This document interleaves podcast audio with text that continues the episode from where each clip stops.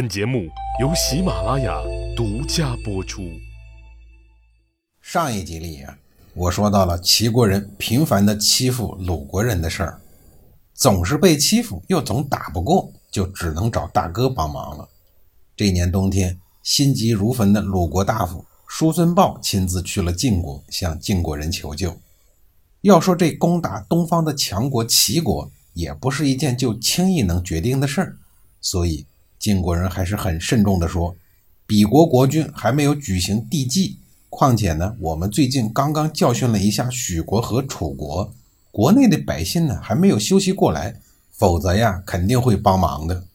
所谓的帝祭呀，就是晋平公正准备祭祀已经去世的晋悼公。”叔孙豹听了这话呀，更加的心急火燎了，说：“齐国人朝夕之间就要入侵鲁国，所以才郑重的前来求助。”鄙国是危在旦夕，鲁国人都在引颈而望，等待救援呢。等到贵国有空闲的时候，恐怕就来不及了呀。见过了晋平公以后，叔孙豹又私下的找了晋国的中军主帅荀婴和中军佐范盖，当面向他们求救。荀婴和范盖俩人都向叔孙豹拍着胸脯保证说，晋国必然会帮助鲁国的。虽然他们信誓旦旦，可是齐国毕竟远在山东。鲁国人再急，都得等晋国人准备好了以后才能出征，所以叔孙豹只能无奈的先回了鲁国，听候音信。晋国是一拖再拖，齐灵公却是等不及了。公元前五五六年秋，齐灵公第三次入侵了鲁国。这一次，齐国军队兵分两路，一路大军由齐灵公亲自率领，围攻陶邑，就在今天的山东文上的境内。另一路大军则由高后率领围攻防邑，在山东的泗水境内。防邑是鲁国的卿士臧文忠的孙子臧和的采邑。臧和如果被齐国人俘虏了，那鲁国损失就大了。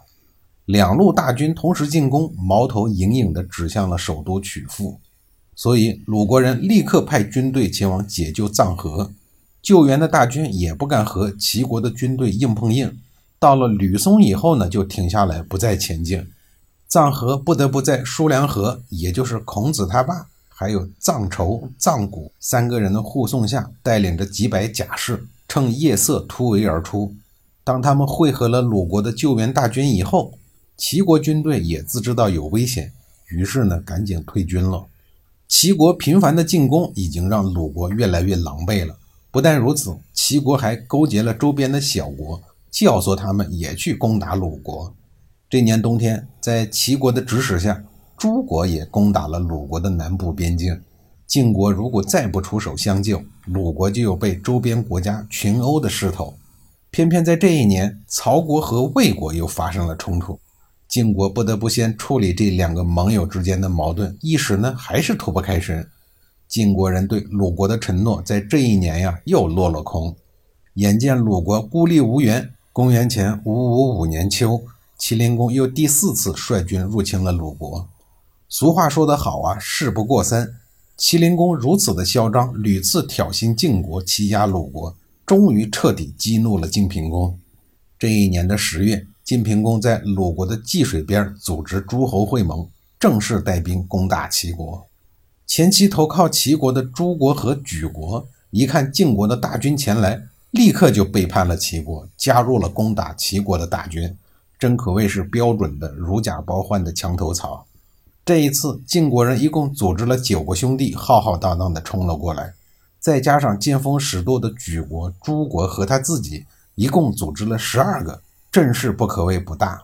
齐灵公不断地攻打鲁国，所期盼的呢，就是与晋国决战，他打算以一对十二，一举成名。不知道此时的他是否和父亲齐顷公当年一样，有着战前的亢奋。很快，诸侯联军就进攻到了平阴城，大概的位置啊，就在现在的济南市的西南方向。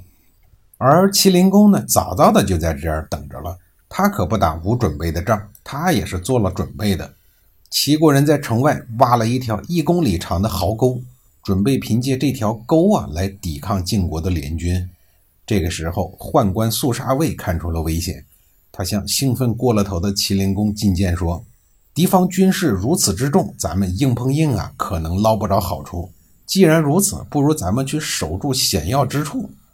而麒麟公早就想决战呢，想来一个痛快的呢，他哪能听得进去呀？